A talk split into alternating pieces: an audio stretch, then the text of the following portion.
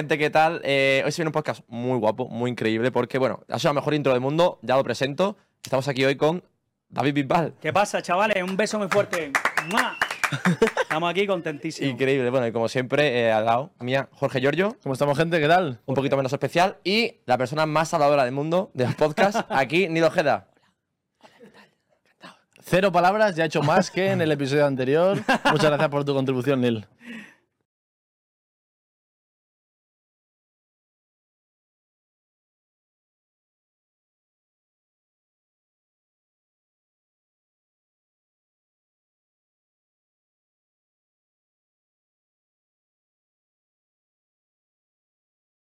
Manera de darte a conocer era viajar, estar presente, es en el generar suelo. entrevistas, eh, promoción. Esa, esa era la única manera de tú darte a conocer, de estar presente en los países. De hecho, me pasaba que al principio de mi carrera, por ejemplo, fui a un festival muy importante de Chile que se llama Viña del Mar y la gente conocía mi canción Ave María, que fue mi primer single. Hostia. que bueno, ahora se ha convertido en una canción icónica, pero la gente no eh, distinguía quién cantaba esa canción. Claro. Es decir, no, no salía en televisión. No ponía cara, claro. Pero imagínate, y nada, saqué los rizos por primera vez ahí en, en Viña del Mar y, y fue, fue divertido, pero sí, antes era muy difícil. O sea, de cierta forma ahora es, no sé si más sencillo, pero al menos no tienes que estar...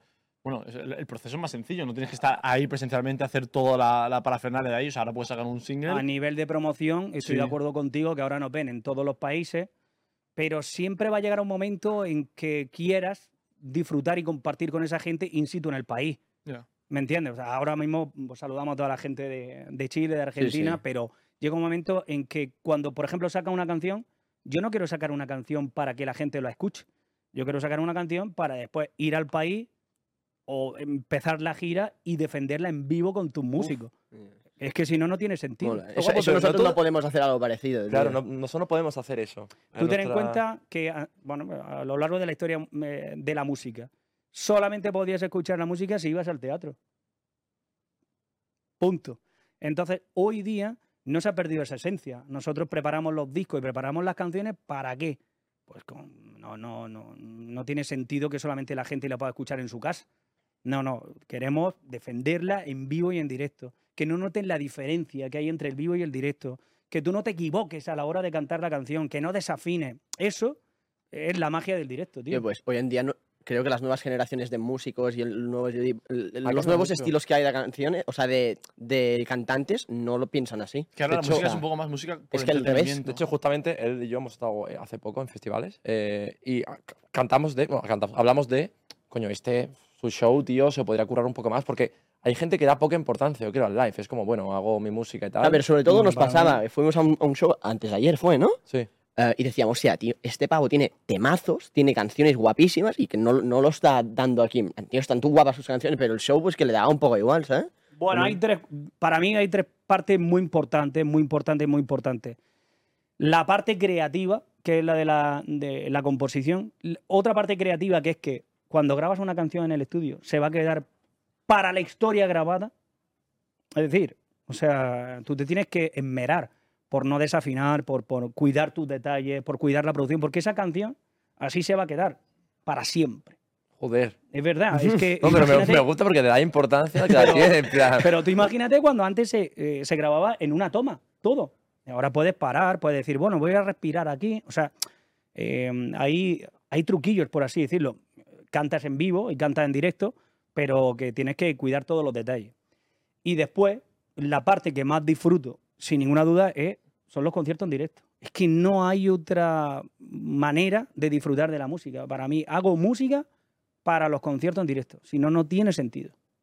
No tendría, no tendría sentido. Y hoy en día, pues, pues tenemos un montón de material. Quizá ahora tú dices que hay muchísima más eh, exposición, pero también, Más competencia. efectivamente, como hay tanto material, pues, mm, eh, o sea, hacerse un hueco entre Mm. toda la gente que, que comparte su material es difícil. Que hay y que lo intenta. Y todo Claro, el es que mundo. Y además me, me gusta muchísimo que no solamente eh, los artistas tienen su, su discográfica o van a una discográfica grande como Universal o como, como otras, sino que también ellos se hacen artistas independientes. Mm. Y Se ha eso también mucho. Eso dice a mucho mí- de ellos también. Sí, yo creo que con internet y eso se ha democratizado mucho el cada uno por sus propios medios no necesita de un tercero, puede independientemente sacar su música y se puede hacer una carrera, ¿sabes? Directamente. También creo que la música a día de hoy está hecho mucho más como entretenimiento que, digamos, como música para defender en un directo, eh, con, músicos detrás. O sea, la mayoría de los conciertos de, si te vas al top 50 de España, luego esta gente en directo muchas veces, igual son ellos solos, o es un poco, no te decir más cutre, pero igual un poco más pobre, ¿sabes? Bueno, no, yo, yo creo que eh, todos, todos, todos quieren actuar en vivo y en directo. Todos quieren hacer su show, porque wow, tú puedes hacer un streaming, por ejemplo, y está muy divertido, pero tú sabes lo que es cantar enfrente de... Da igual, vamos a poner mil personas, mil personas, dos mil, cinco mil, pero cuando hacen esos macro festivales, donde hay miles y miles de personas, ¿qué te crees? ¿Que ellos no lo disfrutan? Por supuesto que lo disfrutan. O sea, y tenemos festivales maravillosos como eh, La Palusa, por ejemplo, o sea, en Argentina, que, que son bestiales y que ellos quieren, eh, quieren disfrutar de esa gente eh, en directo, quieren verlos de cerca. No solamente quieren imaginarse o ver la reacción a través de las redes sociales, sino que quieren ver lo que está pasando ahí en ese momento. Que además mucha- muchos de ellos se sorprenden porque dicen, Dios, es que mira, se saben mi canción, de, o sea, desde la primera palabra hasta la última, ¿no? Y es brutal. Yo te voy a preguntar si recuerdas tu mejor concierto o el que más lo vivieras o. O el que más gente haya habido. Claro, Bueno, me- algo que digas tú. "Pf, El este mejor concierto fue- que, que- A ver, el, lo- los conciertos que más gente ha habido ha sido un concierto que hice en, en las Canarias, en los carnavales, En Canarias. en Canarias, sí. Sí, sí. En- eh, fue en los carnavales y efectivamente eso era una locura. También canté aquí en Cibeles, eh, que eso fue, creo que fue para, mm, eh, para tratar a ver si íbamos a, a- a los Juegos Olímpicos en el, en el 2006, creo que fue. Y, y claro, pues se, se unió todo. Colón, eh, Cibeles, la parte de, de- de- de la Gran Vía. Era maravilloso verlo todo. En el Estadio Bernabéu también cantamos con, con Operación Triunfo. Y después mm, también canté en la Puerta de Alcalá Pero el Bernabéu con estaba la lleno. gente de MTV. ¿Bernabéu lleno? El Bernabéu completamente lleno. Es que fue una locura. Saliendo de Operación Triunfo. Y tú ahí, que en plan, el culo se te metió Pues para adentro. yo tenía que cantar. Porque Yo tenía- sales de Operación Triunfo primer año. Yo tenía que cantar solamente tres o cuatro canciones y lo que tenía ganas de cantar todo el concierto entero, vamos. Claro. Porque basta que ya estés caliente en la tercera canción como para que te dicen, venga chaval, ya has terminado. Pero es verdad, muchas veces. Lo que sí es cierto es que al final no son los conciertos que más gente hay los más especiales. Por ejemplo, para mí si yo tuviera que elegir un concierto especial sería la primera vez que canté en Almería. ¿Por qué? Porque yo salgo de Almería con un sueño y vuelvo a Almería, vuelvo a mi tierra, Almería, pues ya siendo un artista conocido, con un primer disco. O también te voy a decir que el, Teatro Real, por ejemplo, de Madrid, o el Royal Albert Hall de Londres, son teatros, o el Carnegie Hall, por ejemplo, de Nueva York, son teatros que aunque caben mil y pico personas, no lo cambiarías por nada del mundo. Y te voy a explicar por qué. No solamente por el lugar, sino porque el teatro está hecho para eso, para la música. Cuando tú vas al Within Center, pues está hecho para jugar baloncesto. Mm. Lo que pasa es que lo han acondicionado todo muy bien. Y tengo que decir que a nivel de, de acústica, wow, lo han mejorado todo espectacular. Claro, ven mucha gente. Pero la acústica del teatro, donde tú te sientas, donde sabes que no te va a llover, donde sabes que mm, eh, todo va a estar perfecto, tanto para el artista como para la gente que va a verte al concierto, es especial. Y, la salida de OT, por lo que has dicho, saliste de Almería, eh, ¿cuántos años tenías ahí? Yo tenía 22. Bueno, mi edad ahora. Sí. Sales de Almería, no te conocía prácticamente nadie fuera de Almería. De la nadie. orquesta solamente, claro. Porque, ¿De qué pueblo eras tú de Almería? No, yo soy de Almería. Almería, Almería capital. Sí. Entonces sales de ahí y en qué? En el proceso de que do- un mes, dos meses, tres meses, No, no, no. El, de repente te conoce todo el mundo, me Operación refiero. Triunfo, eh, para mí, duró cuatro meses y medio. Dentro. Fue largo, fue largo y eh, te, te voy a decir, yo lo he dicho en muchas ocasiones, para mí no fue un camino de rosa. Es decir, ten en cuenta que yo terminaba la temporada con la orquesta, que la temporada de la orquesta normalmente lo más fuerte es agosto, septiembre, ¿no? Octubre todavía. Pero entré en Operación Triunfo con ciento y pico conciertos con, con- con la orquesta. Entonces yo llegué hecho polvo. Pero hecho polvo no lo siguiente. ¿Tienes conciertos por toda España o por.? No, solamente a nivel andaluz. Ya. Y un poco del Levante. Murcia, Alicante, Valencia, como mucho, en Puerto Sagunto. De ahí ya no pasamos porque tampoco merecía la pena por, por los gastos y todo, eh, y por el tiempo. A veces cantábamos en Huelva y al día siguiente tenemos que cantar en Almería, pues imagínate, desmontar todo el Sí, sí, equipo, volver a montar, era, era realmente durísimo. Pero si yo me creía que era duro el trabajo con la orquesta No sabía y que venía. siendo artista conocido iba a ser un camino de rosa, amigo. O sea, mm, fue durísimo. Mi estancia en Operación Triunfo fue durísima porque yo no controlaba mi agenda. Aunque tenía muchísimo trabajo con la orquesta, pero dentro del programa de televisión todo el rato estaban haciendo televisión y mm, yo no controlaba los tiempos. Entonces no dormías mucho, te costaba muchísimo trabajo seguir todas las clases que habían dentro del programa.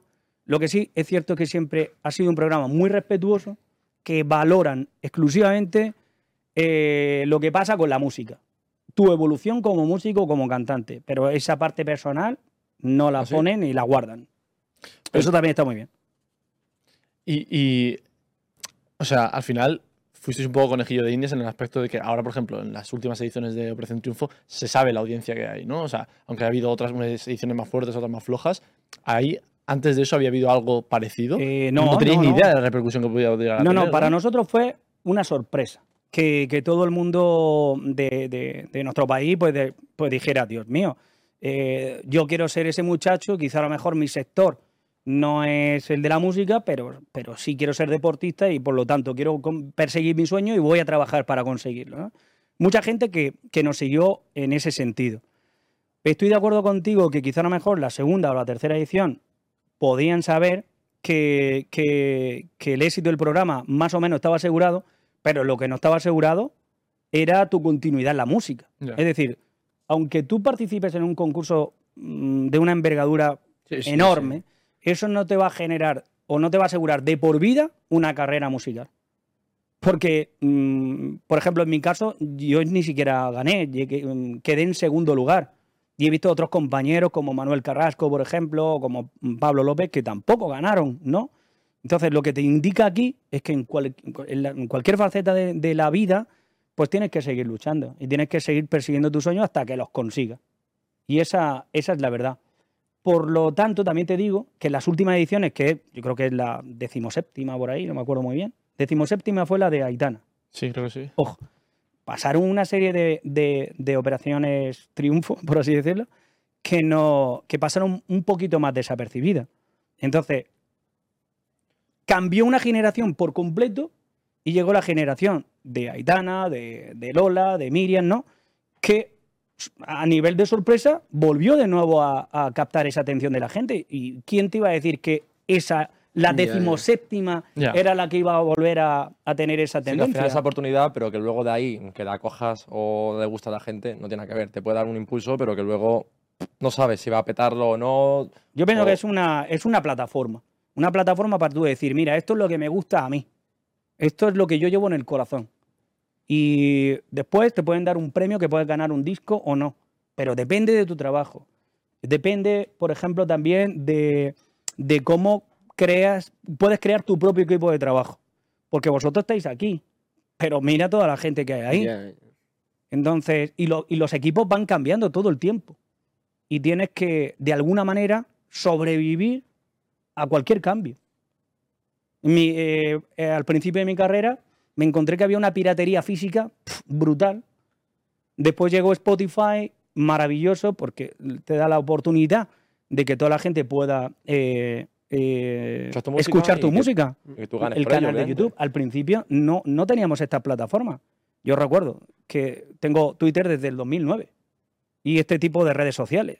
MySpace, eh, Facebook, sa- salieron un montón.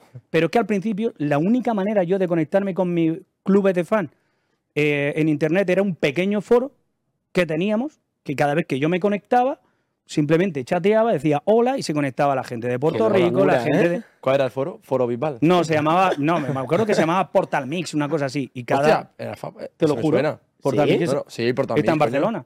Bueno, y te lo juro, entonces digo, bueno, pues no había manera de decir, oye, chavales, que dentro de 10 minutos me conecto al foro. No, a no ser que tuvieras el teléfono de alguien. No, simplemente me conectaba, como siempre había gente conectada, pues empezaba a hablar de de cómo me estaba yendo en la gira. Escribiendo, en hablando Sí. por... el- Sí, sí, sí. ¿Y cada cuánto, cómo era de recurrente eso? No, pues mm, no era muy recurrente, sinceramente, cada vez que tenía algo importante que comunicar. Pero lo, lo más gracioso de todo es que, que de repente a lo mejor si habían 100 personas siempre conectadas de los clubes de fan de, de otros lugares, si te conectabas, automáticamente se llamaban y se conect- ¿no? Era Qué divertido, era divertido. Y, y me siento feliz y orgulloso de alguna manera de, de- de ver que desde el principio de la historia de Internet y de las redes sociales hemos estado ahí, tratando de innovar. Recuerdo, por ejemplo, también un disco que, que- que tuve que dentro de una telefonía móvil también vendimos un montón de canciones y también fuimos pioneros en, en ese, en ese aspecto.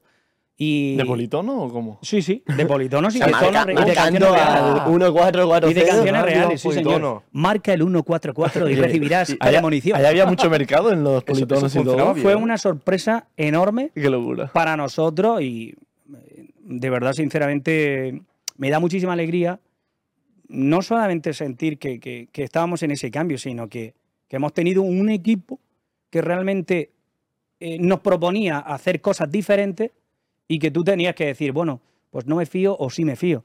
Venga, vamos a, vamos a ver qué, Claro, ¿cómo- qué es lo que sucede. ¿Cómo de importante crees que es ahí la figura del manager o la persona que tienes detrás y sobre todo tu intuición? Porque también hay mucho pirata por todos lados que te quiere vender una cosa, que te quiere vender otra. Hombre, La intuición del artista de saber de quién fiarte y qué digo que sí, qué digo que no.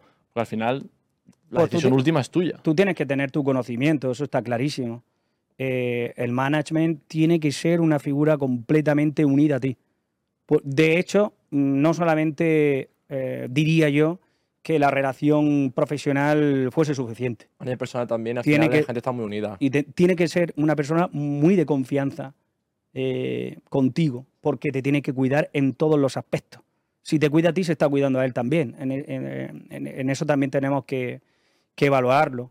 Y después, no solamente el manager, es todo el equipo de trabajo que está detrás de tu discográfica.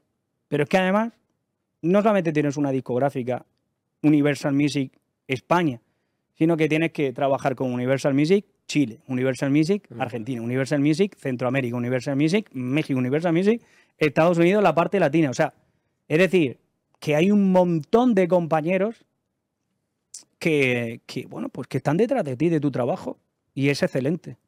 ¿Y ¿Has tenido buena suerte al lado- a lo largo de tu carrera con los managers, con el equipo? ¿Has tenido algún desli o sea, mala suerte? No sé. Bueno, pues yo me gusta, me gusta mm, valorar la suerte, pero yo creo que la suerte también hay que buscarla. De verdad, sinceramente. Yo no creo que tú tengas suerte de estar aquí, porque si tus compañeros no te vieran válido para estar sentado en ese sofá, pues te dirían, chaval, mm, vamos a sustituirte. ¿Me entiendes? Eh, Tú estás aquí, ¿por qué? Por tus propios méritos, porque No, es que su padre es el dueño Sí, de la casa. eso nos lo Vale. hemos dicho. aparte, aparte de tener esa, aparte de tener esa familia, estoy seguro de que tu padre también te diría, chaval, lo siento, pero voy a meter a Alfredo que lo veo más, más listillo que tú, ¿sabes? no, pero, pero es verdad, sinceramente, que O sea, me refería si habías cambiado de manager He antes, cambiado si has veces tenido eso, mm, has coincidido con mala gente, si... no considero que haya habido mala gente, pero sí, yo personalmente eh, he ido cambiando, es por algo, es porque he querido mejorar. Otro manager de repente no es que he querido cambiar, sino que, que han cambiado de, de- de sector completamente diferente. En ese aspecto tienes que rápidamente controlar, tener la rienda de, de la carrera, tener sangre fría para poder cambiar inmediatamente y que no te afecte en tus giras, en, en- en la estrategia que tienes para dar a conocer tu- tus discos. Eso sí me ha sucedido. me ha sucedido que, que de repente a lo mejor un manager ha cambiado justamente en mitad de un proyecto. Entonces tú tienes que cambiar y tienes que no desanimarte, sino todo lo contrario, es decir, buscar soluciones inmediatamente, porque si no, todo lo que se ha preparado con esa estrategia se va eh, a donde no te puedes imaginar. Yo, tío, mm, usando tu frase que has dicho de la suerte se busca, que totalmente de acuerdo. Al final siempre hay factor suerte mm, y mala suerte. Ahora mismo puede- se me puede caer eso, se me puede morir. Exacto. Mala suerte, pero suerte se busca. Eh, nos han contado antes un poco eh, cómo tú entraste en OT. Es decir, cómo se dio el caso de entrar. Buah, eso fue. Porque madre no han dicho mucho. He dicho, hostia, que lo cuente en directo. Pero hostia, es que creo que es el ejemplo perfecto de. Eso ¿Qué fue- suerte, Antonio? ¿Te? Hostia. eh, No, no, es no, que de la- hecho- la par. De hecho, fue de las cosas más complicadas que, que he vivido, te lo juro. Yo estaba trabajando con la orquesta y la época más fuerte de la orquesta es el verano, ¿me entiendes? Entonces, en primavera más o menos como que escuché o vi en la televisión, o, si quieres triunfar en la música, pues llama al teléfono tal. Ahora mismo no lo recuerdo, Hostia. 905. vale, y entonces, claro, eh, yo en ese, en esos momentos yo no tenía teléfono móvil. Mi- mis compañeros sí tenían un Nokia de esos que se abrían así, que parecía un, un ladrillo de diferentes colores. Bueno, en fin, lo- los primeros que, que habían. Yo dejé el teléfono fijo de mi casa, de mi casa de Almería, que empieza en 950, tú ya lo sabes. y entonces me pillaría de gira, en Huelva o en Alicante o en cualquier sitio de los que estaba tocando y seguramente me llamarían, porque en aquel entonces pues, mm, eh, no hubo mucha gente que llamara. Eh, no, no fue Operación Triunfo 2, que ya sabían el éxito y llamaron todos de golpe, miles y miles de, de personas. Pero a mí me pilló fuera. Y cada vez que veía un compañero de trabajo, mm, otros cantantes en otras provincias o en otros pueblos cantando, me decían, ¿qué crees? Ya estoy en la final. Ya no solamente que habían ido a, a un casting, no, no, que ya estaban en la final del casting. Y, digo, "Joder, y a mí ni siquiera me han llamado. En definitiva, lo que hice, para hacerte un poco el cuento así corto, le pedí el contacto de la productora a uno de estos compañeros que me fui encontrando durante el verano, no perdí la esperanza y llamé. Y llamé directamente a la productora. Y recuerdo que se puso una chica al teléfono y le dije que por favor, que, que- que mi sueño era la música, que si, tu- que si tenía que cantarle en directo o algo para, para mostrarle mi- mis dotes de cantante, no tengo ni idea. Por el teléfono. Sí, por el teléfono. Y me dijo que no, que no me hiciese ninguna, ninguna aventura porque ya estaba todo seleccionado para el casting final que se iba a celebrar en Madrid, ¿vale?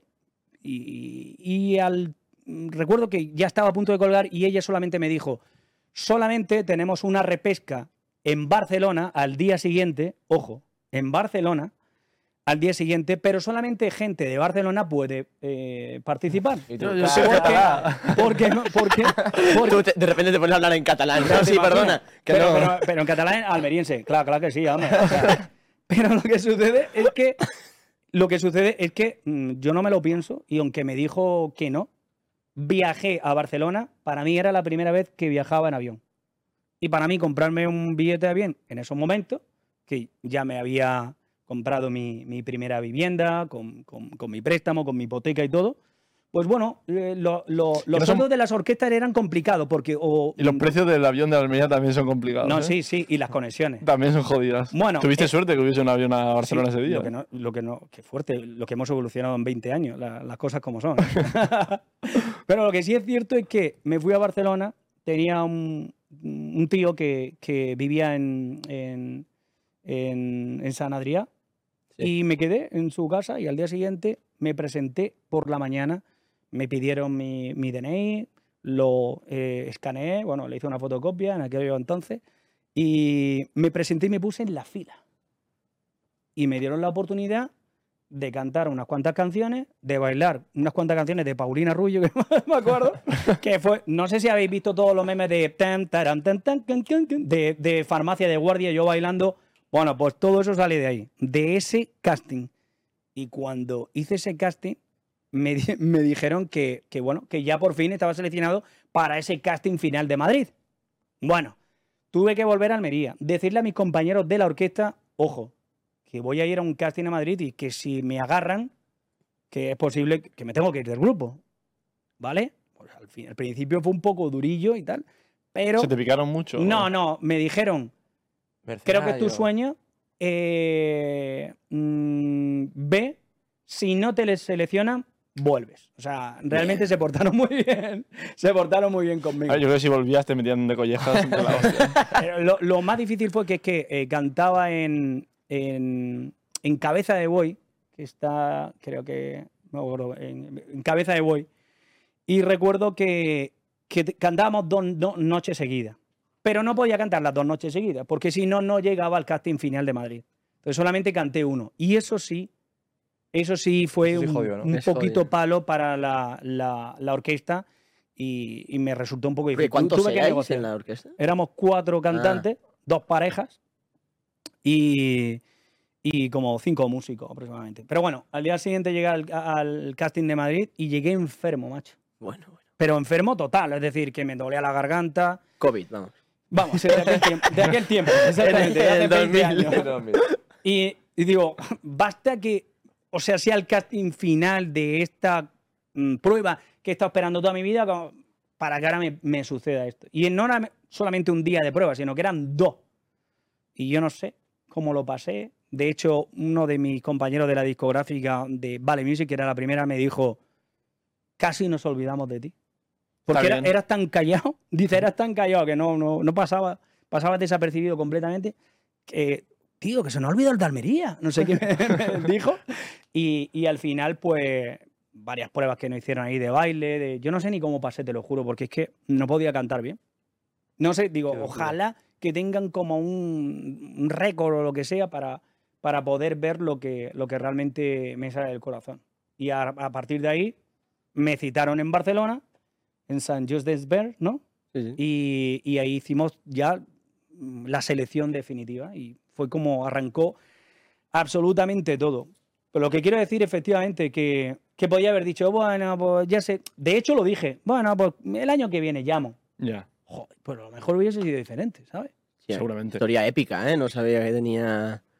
Son muchas casualidades. Sí, sí. Creo que tenemos el ¿eh? vídeo del casting, tenemos por ahí, podemos pinchar el, el- el himno Tan, el de España. tan, tan, tan, tan. ¿El de España? A ver, e- Sí. ese es otro diferente. ¿Cuál es? ¿Cuál es? Ese ¿Lo es- tenemos? A ver. Este es. Del himno español, dice. A ver cuál fue. ¿Lo tenemos? A A ver. ver. Nos pilla un poco desprevenido. No Este- escuchamos. Este vídeo es brutal. Este vídeo es brutal La gente sí lo está a- escuchando. Esto, ¿Qué contexto hay aquí? Yo te voy a decir por qué. Este vídeo es muy viral. Ya, ya, Este vídeo, ¿qué año fue? ¿Cuánto fue tan viral? En Twitter me acuerdo. Eso fue concretamente un mundial. El guiño del El guiño, Wesley. Estoy sudando porque tiene. El guiño, el guiño final. El guiño es una barbaridad. El guiño es lo que más gusta. El guiño y la sonrisa. El guiño. La sonrisa. Imagínate Mira, llegar al casting final y al- "Sí, el de Almería, el de Almería, llegas tú llegando En a ese, en ese o- mira, te voy a decir una cosa. Eh, es curioso, pero, pero no es que hay que tener cuidado, pero sí, hay que tener mucho cuidado porque en, eso, en esos momentos cuando yo vi que, es- que una persona subió como si de la nada hubiese cantado eh, Ah. el himno español, que me encanta, por supuesto, y lo cantaría todo- todos los días, porque yo a mí me gustan los, los colores de, de nuestra bandera, a mí me gusta mucho.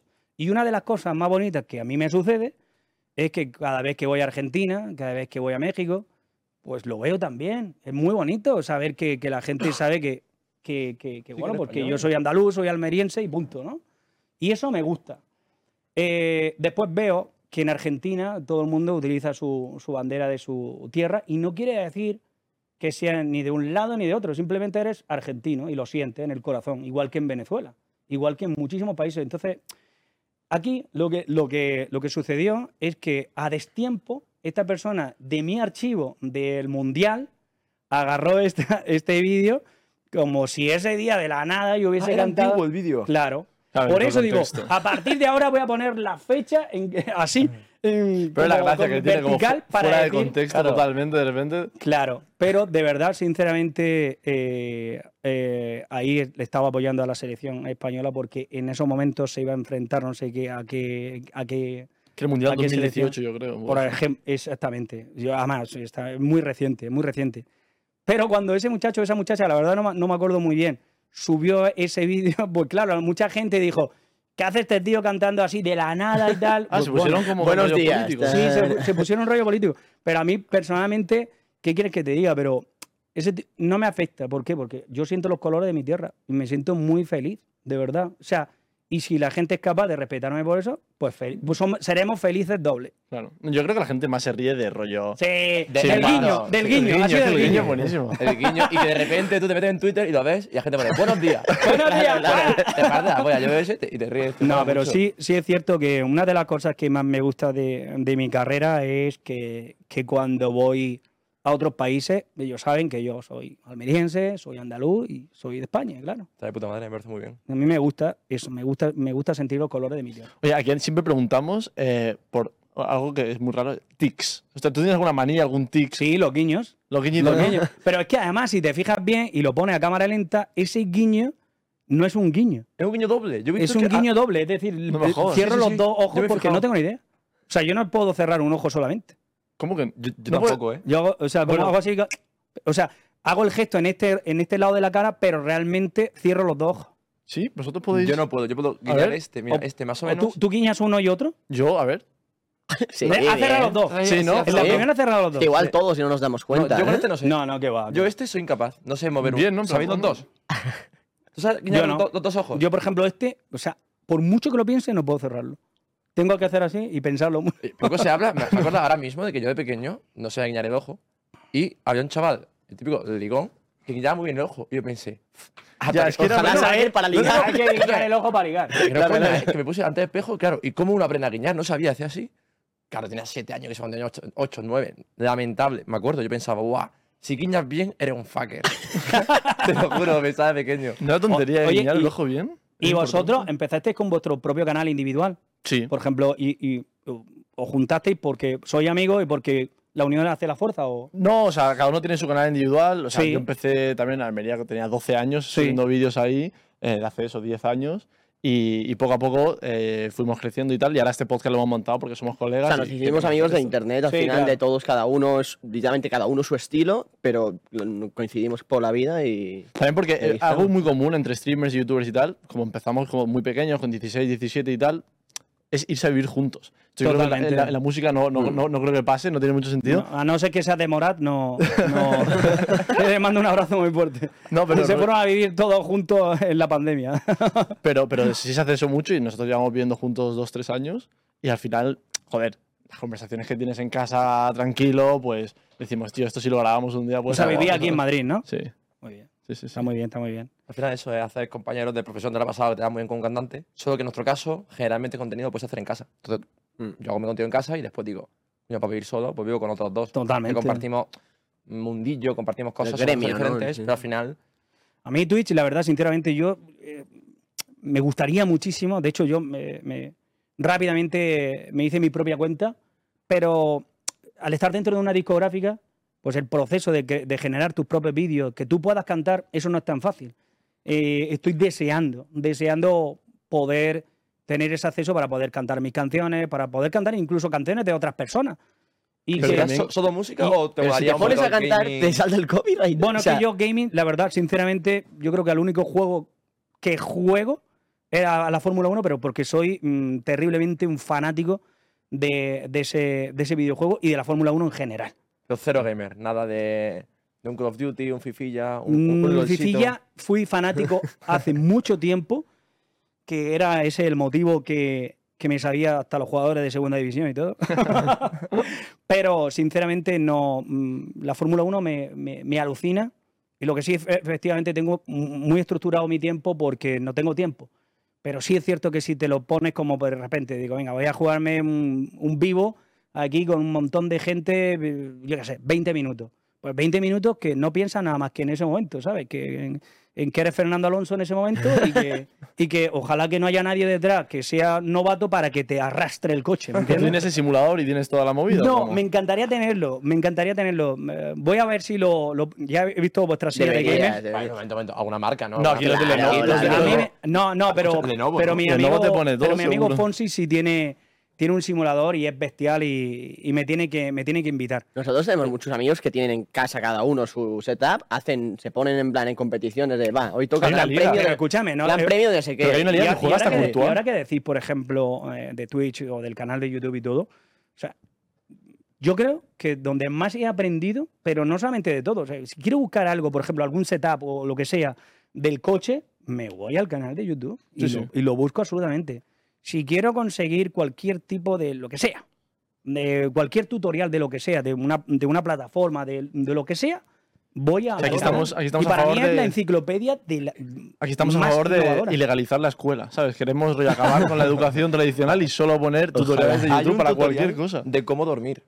De- sí, señor, claro que sí. Yo me lo tuve que mirar un día, O sea, O sea, importante. que alguien me diga que no ha visto un tutorial de cómo hacerse la corbata, ¿sabes? O una Ya, pajarita ya, o ya. algo. Que fuerte. A mí solamente me sale un nudo y me sale fatal, pero bueno. De hecho, yo cuando me fui a vivir solo, hacía en plan, tutorial de cómo se hacen unos Todo. macarrones, tío. en plan, Absolutamente. rollo, y cómo se además, me- agua. y además tengo un ejercicio que es que normalmente siempre le preguntaba a tu amigo que lo sabe todo, ¿no? O que, o que de repente lo puede conocer. Pero tengo un ejercicio, digo, o sea, como una norma, no molestar a nadie. Primero intentar descubrirlo tú. Porque es verdad, y hoy en día el en el canal de YouTube lo ves absolutamente todo. Pero absolutamente todo. Desde lo todo lo que te puedes imaginar. Incluso Hay una la que no. televisión y no vamos a hablar de política y de todo eso, pero, pero incluso me gusta ver los canales de YouTube porque veo que ahí no se editan los vídeos. Tú puedes verte tus sesiones de control o lo que sea y ver la intervención mm, un poquito más prolongada en el tiempo, si es cierto, pero por lo menos sabes que lo que vas a escuchar lo vas a escuchar de verdad. Que eso es importante. ¿Y que, has dicho que no? ¿Que no qué? Que me tocó los cojones el otro día un poco. ¿Qué ha pasado? El- Hacía mucho calor. A ver qué va a decir. Hacía mucho calor. O sea, yo soy muy malo montando cosas, ¿no? Y para, esta- para eso están los tutoriales en YouTube, te enseñan a tal. Coño, hasta el cubo de Rubik lo aprendí ahí en un tutorial de... A mí me jodió saber que es siempre exactamente lo mismo. Sí, es un, es un Pero los que sí. lo hacen en tan poco tiempo, no. Ya, ¿eh? pero bueno, se estudian Bueno, realmente dónde ¿y están. eso? Que lo hacen en Sí, tres. Ya, realmente es sí, se estudian dónde está cada uno para cambiarlos hasta dejarlos como estaban antes. Claro. Buscad, por favor, Pero cubo de. Rubik eh, haciendo eh, malabares. Ah, bueno, Lo vi el otro día. Un tío que hacía Sí, el cubo y de uno que Rubik. se mete debajo Sí, de agua y la. Sí, sí, sí, verdad. Ciego, lo hacía ciego. Pero un tú, por ejemplo, que decías. No, a mí, fue, a mí hacía mucho calor y, y yo quería un ventilador. Yo quería un ventilador y no había forma de montarlo. Me fui al chino de, de al lado de mi casa, le pedí un ventilador, me ofreció uno montado y dije, no, no, yo no me fío. Dije, no, no, dame uno sin montar, que Míralo, que míralo. este está defectuoso. Mira, mira, este es el que digo, lo, lo vi el otro día. Es el casting de David intentando a Ote el primer día, haciendo ¿dónde malabares está? para poder A- A entrar. ver si hay algún movimiento. Claro, primero está viendo los movimientos. No, no, lo está haciendo, lo hace en el momento. Sí, sí, pero. Fíjate en el momento. Ahora. Vaya barbaridad. Barbaridad. Pero los ojos. Eh, ¿Dónde está mirando el, el muchacho? Tiene No, una pantalla todos delante? lados. Tiene entre ojos. No, yo creo que está como en visión triple, directamente. O sea, ¿Ha- ¿Habéis visto el documental de, de los campeones del mundo de, de los. los- los- ¿Cubo de? Sí, ¿Hay- sí. hay Hay un documental. Hay un documental de, de los campeones de. No sabes que el campeón del mundo, el, el- el más veloz, del, del- no solamente el 3x3, 4x4. Es de Almería. 5x5. No, no, no. Es no, no, pero tiene, es- tiene Asperger. sí. Te lo juro. Tiene sentido. Te lo juro. Que para cosas así son-. Te lo juro. Y, además, el campeón del mundo de toda la vida, es que no recuerdo muy bien los nombres, lo ayuda mucho. Es decir, ver que un niño te quita el récord y en vez de sentirte atacado o dolido porque te han quitado el récord, eh, Le das la mano. al revés, él lo ha ayudado y ayuda a su familia a integrarse cada vez más. Eso Qué es bueno. brutal. Si tenéis que ver el documental. ¿Cómo se llama? Creo que son. Cubic. no, Son cubers, pero no me acuerdo muy bien ahora mismo. Vamos a buscarlo. ¿Tenéis un teléfono o qué? Sí, aquí. Que alguien nos diga cómo se llama, porque esa cosa también mola mucho. Yo creo que pasan más también en cosas pequeñas. Por ejemplo, en el fútbol, si tú eres el primero, viene el segundo, si puedes, le pisas el cuello, seguro. Pero en los cubos de Rubik o cosas más pequeñas, creo que ahí. Ah, pero tú dices físicamente más pequeño. No, no, más Es que como de- te he visto así no, de comunidad. Me refiero que pasa mucho en cosas más pequeñas que la gente tiene mucho más respeto entre ellos. Porque Imagínate que te quitan el. Speedcubers. Los speedcubers. Speedcubers. Está brutal, es brutal. Qué locura. Y, y, por ejemplo, una pregunta que yo os hago a vosotros, ¿vale?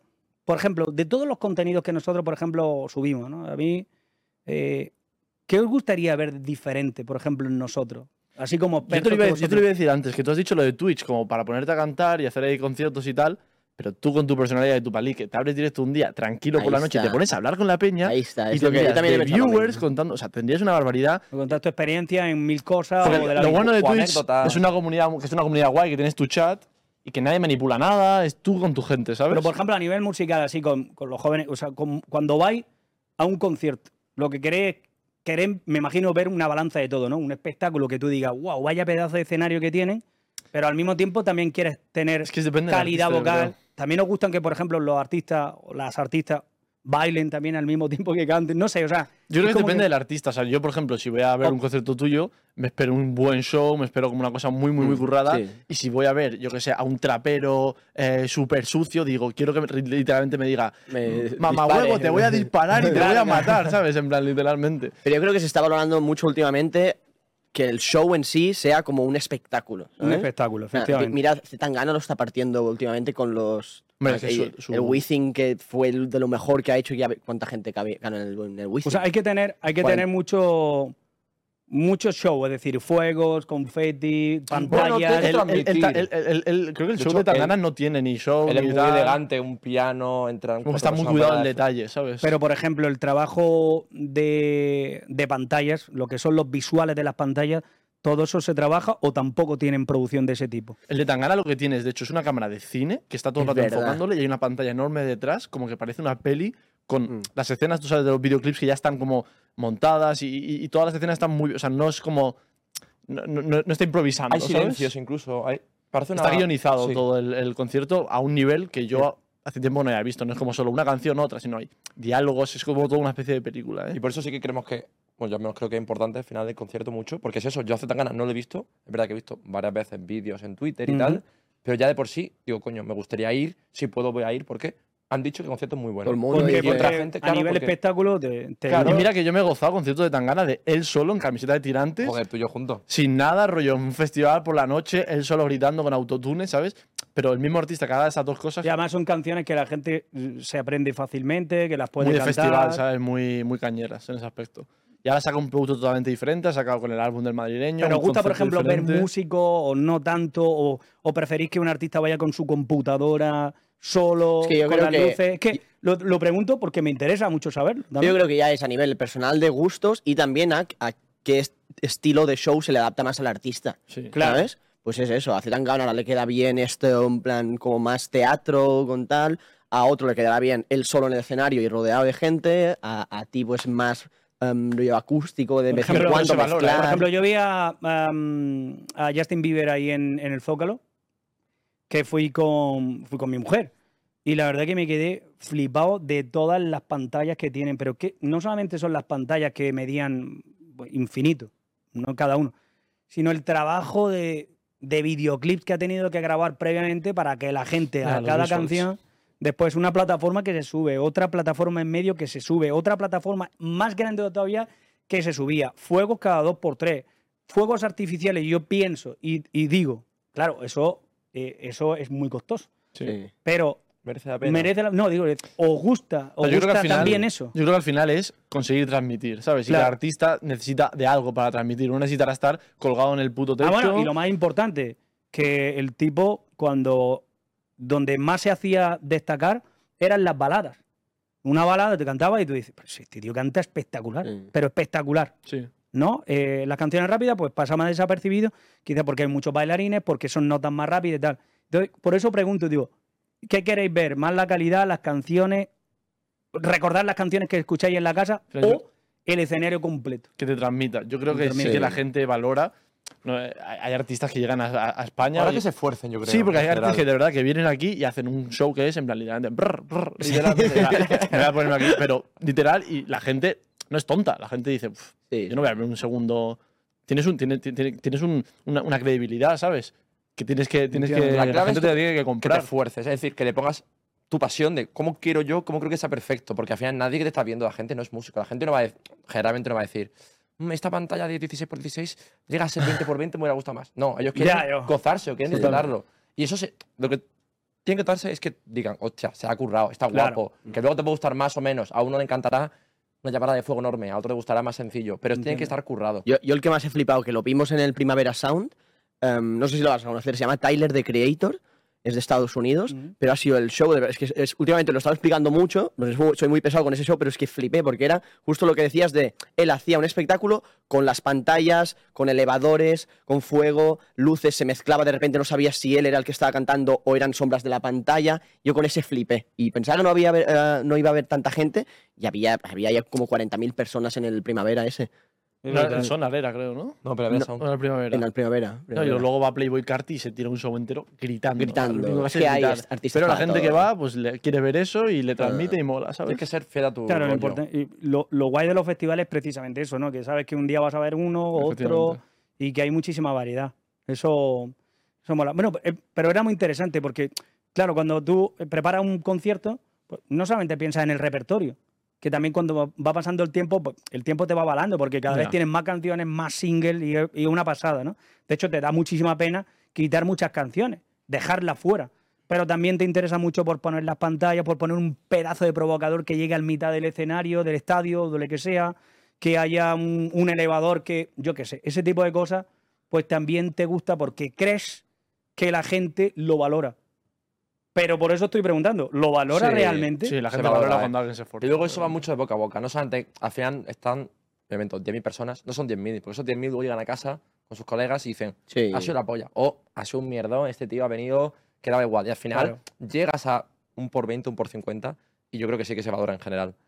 Qué brutal, tío. Oye, ¿y qué gente escuchas a día de hoy? Eh, ¿Cuáles son tus artistas, incluso de los nuevos? Gente más, más- más joven que tú, nuevas generaciones. y Otros tal? géneros. Pues la verdad es que a mí me gustan mucho los géneros de, de nuestra tierra. La verdad que lo que es el, el flamenquillo siempre me ha gustado muchísimo, siempre me ha tirado un montón. Pero de las nuevas generaciones, pues hay un montón de artistas que, que están surgiendo y que lo están haciendo bien. Lo están haciendo, lo están, lo están cocinando a, a fuego lento. Pero lo que sí es cierto es que hay que aprender absolutamente de todo ello. Yo incluso escucho música urbana. ¿Pero por qué? Porque hay a veces que, que hay sonidos que me interesa mucho. Me interesa mucho fusionarlo con, con- con el sonido quizá a lo mejor más popular, el pop, que, que yo hago. Me parece muy interesante, por ejemplo, todo lo que, lo que ha propuesto también Rosalía últimamente, pero porque ha sabido guardar un poco su esencia, lo que es el, el flamenquillo en general, pero ha tratado de interna- sí, internacionalizar de alguna manera todo ese, todo ese sonido. Después hay artistas poperas como, como Aitana. Estoy hablando de, personas de, de- nuestra tierra, de artistas de nuestra tierra, que creo que, que van a dar mucho de qué hablar, pero porque están, están cocinando a fuego lento su estrategia a largo plazo. Lo que es mm, una carrera de fondo, que nunca termina. La música es como la medicina, nu- nunca tiene fin, no hay una meta. Hay quizás metas volantes, un poco hablando en ese argot. eh, en ese argot. Después también escucho mucha música mm, solamente instrumental, pero porque me gusta, no me gusta escuchar eh, cantantes, sino que me fijo más en las producciones que yo puedo meter dentro de las Que te canciones inspira, ¿no? que me inspira. Me gusta, por ejemplo, en esta última canción que hemos creado en Tú me delatas, que es un pop funk así un poco más, más latino, he querido volver de nuevo a los instrumentos de verdad. Joder, me moría de ganas por tener un pedazo de bajo, ¿sabes? Eh, tocando de verdad y que además lo hemos puesto en la mezcla muy, muy, muy presente.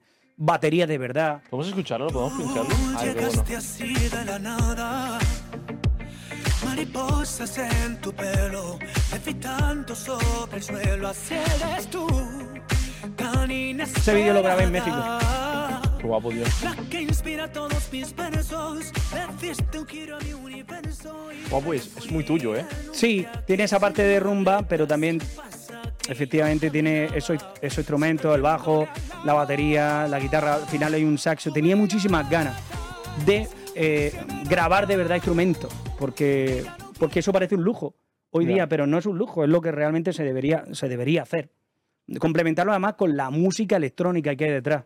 O sea, hay samples ya que son tan reales y tan espectaculares y que además es un sonido que no lo, va, no lo vas a generar nunca eh, tocándolo, que es necesario ponerlo. Eh, por ejemplo, mi disco Hijos del Mar, por ejemplo, o, o en el Single Market ya eh, tengo muchísimos elementos muy electrónicos y algunos de ellos incluso muy urbanos, pero porque me gustan. Pero ¿cómo me gusta hacerlo? Bien, fusionándolo con instrumentos de verdad. Que no se pierda esa magia nunca. Porque después vas a tocar con tus músicos en vivo y en directo y lo tienen que hacer. Ya. Eso impepinable, vamos, directamente. Entonces hay que escuchar absolutamente de todo. ¿Para qué? Para que sin tú perder tu esencia puedas fusionar diferentes géneros musicales. Que por cierto, en la intro no la habéis visto, obviamente, porque era la intro, la intro que, del podcast de Soto Asa. Estabas ahí. Y molaría un remix, lo he pensado. Para Sí, la ¿eh? temporada que viene. Increíble. Ah, yo encantado de la vida, ya ves tú. Hago remixes como... Me ha gustado, tío, esa actitud de, del comienzo de empieza. Es que no sabes. ¿Has escuchado o no? hemos no, No, coña, es que yo quiero pasármelo. todos. Yo quiero No, no, pasármelo Me ha bien. encantado, eh, me ha encantado. eh. Yo, yo lo quería pasar era pues espectacular. Y una Hablando pregunta- de, de ar- Dale, dale. de artistas así nuevos y tal, porque uno que supongo que conocerás que está muy pegado, eh, no es español, pero eh, Bizarrap. Sí, lo conozco perfectamente. ¿Qué, qué opinas? Es que es ¿Qué- el número uno, madre mía. Claro, es que está súper pegado. Está número Pues uno del mundo ahora este mismo. ¿eh? productor Está número número uno. uno del mundo. De hecho, el otro día eh, vi los artistas latinos que han sido número uno y me, me da muchísima felicidad haber, haber visto ahí a, a Fonsi también. Que si lo piensas bien, también dentro, fuera del, de- del ámbito más urbano, pues Fonsi eh, fue el primero que lo consiguió. con Despacito, con una Sí, canción, es verdad que puede tener un aire más urbano, pero joder, es una un rumba. Es una rumba de toda la vida, vamos, directamente. Pero, pero fíjate, yo a Bizarrap no lo conozco mucho, pero me parece muy interesante y todo lo que suceda con, con- con estos artistas latinos en el mundo, es, mm, o sea, repercute muy positivamente en todos nosotros. Tengo que estudiarlo un poco más. A mí me verdad. encantaría, rollo, un poco más de fusión entre artistas como tú que están totalmente establecidos y con carrera de 20 años Sí. y gente nueva, ¿sabes? A mí también. Bizarrap, Bisbal. Bizarrap, de repente sale. Haga- hagan lo posible. La gente alucinaría. Tío, sería brutal. Y se mezclan Por favor, llamen al 900 de no, de broma. No, o dejen un mensaje en Discord, que ahora ya que todo ha cambiado. en ¿me Discord. entiendes? vale, bueno.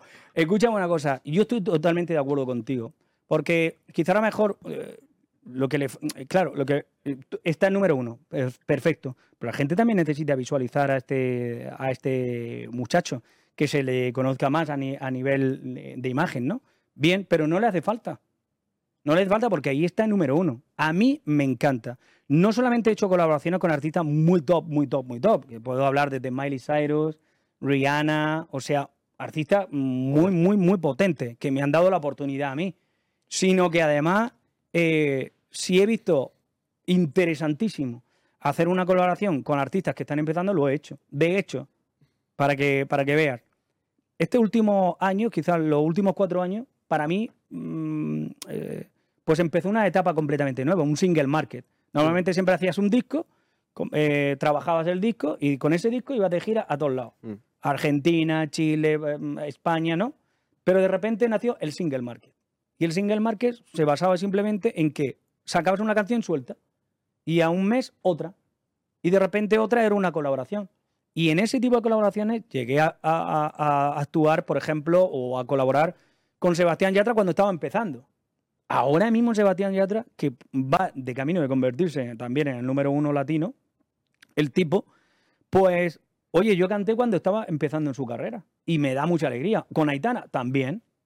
Con Aitana, recién salía de Operación Triunfo, pues eh, le dije de colaborar conmigo, ella dijo que sí, y yo feliz de la vida. Pero así me ha pasado también con, con Gracie Rendón, de Colombia, que, que a nivel eh, sonido latino pues es muy potente, pues también lo he hecho con Juan Magán, he hecho con un montón de, de artistas.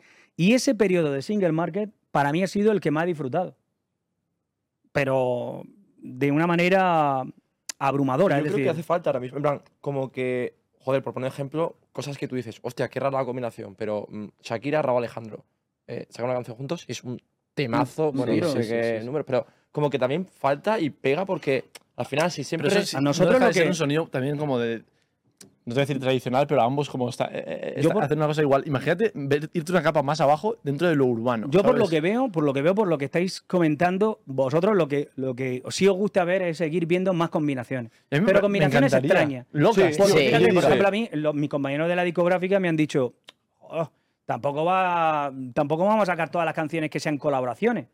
Pero vosotros me estáis diciendo todo lo contrario. Pero ya no colaboración, Por ejemplo, esta canción está en solitario. Un vale, artista- puedo hacer un remix después con un compañero o una compañera y puede ser brutal.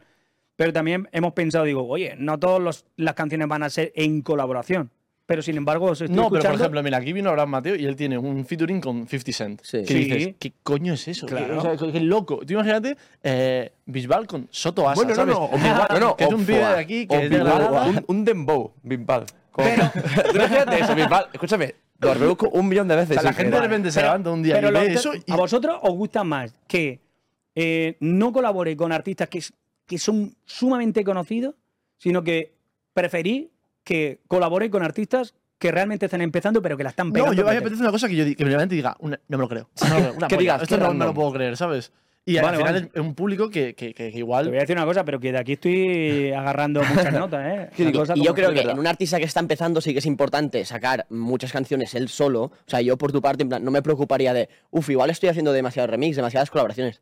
Tienes ¿A un, que no? un nombre establecido y una carrera que Y ya tengo es- muchas canciones en solitario también. Claro, nadie va a decir nunca, no, David Bisbal, por colaboraciones. No, ya, claro, y te voy a decir una cosa, contando, y, de- sí. y no, y te voy a decir una cosa, que después tienes que cantar esas canciones tú solo en, en directo. Ya. Es decir, Ya, eso por para los ejemplo, si he cantado con Fonsi dos veces mm, recientemente, o con Dana Paola también, que, que- que imagínate lo fuerte que estaba cuando, cuando ha salido de de élite, ¿no? O al final, ellos no van a estar todos todas las noches contigo. Por lo tanto, Ya, tienes ya. que aprenderte una versión cantada en solitario. Ya. Te va a estar guay. Igual sería un tema no tanto para un directo, sino. O sea, no, no tanto para, para cantar en, en persona, sino pues, para hacer algo loco. Es decir, al final tú le aportas a ese artista, por ejemplo, urbano, una credibilidad enorme y él, él te aporta. Bueno, dentro de- algo- una frescura o, o el entrar en un mundo, por así decirlo, muy urbano, muy rapero, muy, muy, muy, muy, muy underground, que normalmente esa gente igual no te estaría escuchando, ¿sabes? ¿Cu- Totalmente. ¿Cuántas canciones crees que tienes en total? Pues sí, Bueno, ya he te digo, dicho- si sabes el número exacto, a lo mejor sí. No, pero. No sé, 200 más o menos. Lo, lo bueno de todo es que hemos llegado a un punto en que, en que cuando hacemos un concierto, todas las canciones que están dentro del repertorio del concierto, o al menos el 90 y pico por ciento, es decir, pasa del 90 por ciento, han sido singles. Es decir, que son Joder. canciones que. mm, eh, Ahora no, ahora todas las canciones son singles que saca, pero dentro de un disco han sido conocidas porque han sonado en la radio. Y por lo tanto, más o menos la gente, si va por primera vez a escucharte, le va a sonar un poco. Y eso te lo da el tiempo. Es decir, con, con un primer disco, vamos, tenía que inventarme canciones, eh, cantar canciones de otros compañeros, de Alejandro Sanz, de Ricky Martin, por- porque no podía completar una hora y media de concierto. Ya. Eso es un clásico. Todo el mundo que empieza pasa igual. A veces va a festival y alguien pone mm, cinco suyas. Exacto. Y, Y, eh, voy a cantar porque, la claro, bilirrubina de, de- Eso pasa. Yo he llegado a escuchar a un artista en plan repetir tres veces una canción, en plan ¿Tres su, veces? su no, hit, tres, tres, tres. En, por- un- en una hora. ¿eh? incluso más, porque es en plan, pues que tampoco tiene mucho más por ahora. Y ¿sabes? ponerla. Tres y cuando acabe, veces. estribillo en plan de, chicos, todos juntos. Sí, luego claro. acústico, luego A- otra, a- luego la capela, en plan todo No, el no, no. rato. Una barbaridad. Bueno, co- como mucho dos veces. Al, prin- al principio cuando te toca y después al final para despedirte, pero... Pero y de, sí. y de- de estas 200 canciones, ¿te atreverías a decir alguna que fuera tu favorita? ¿Alguna que le tengas mucho cariño, aunque sea muy antigua? O... Pues mira, te voy a decir una cosa. A ver, a la que más cariño le tengo es Ave María, pero porque me he dado cuenta que es la típica canción. Primero, eh, fue mi primer single. Yo la cantaba con dos años. Claro, entonces, ¿qué es lo que Yo la pasa? Que me ha, me ha pasado que de repente ahora, eh, en las nuevas generaciones, pues le tienen, le tienen mucho cariño y como, como de cachondeo, porque es la típica canción que también escuchan en todas las bodas, en, en las fiestas. Y sus te ha pasado como de clásico, pero a canción que te lo pasa guay. Y eso me gusta. Después le hemos mm, dado no sé cuántas capas de renovación de pintura, de producción. Hemos hecho la versión más eh, vals, la canción más rockera, la canción más electrónica, la canción más... ¡buf! de, todo, de todo tipo. También me pasa con bulería. Pero suele ser que de repente a lo mejor cuando vas a un concierto, la gente te pide tranquilidad para que se aprecien bien pues, tu, tu capacidad vocal. Entonces, las baladas como por ejemplo Mi Princesa o Dígale, todo ese tipo de canciones siempre suelen calar un poco más la gente. Y últimamente lo que me han funcionado ha sido todos los, todas las colaboraciones que he hecho.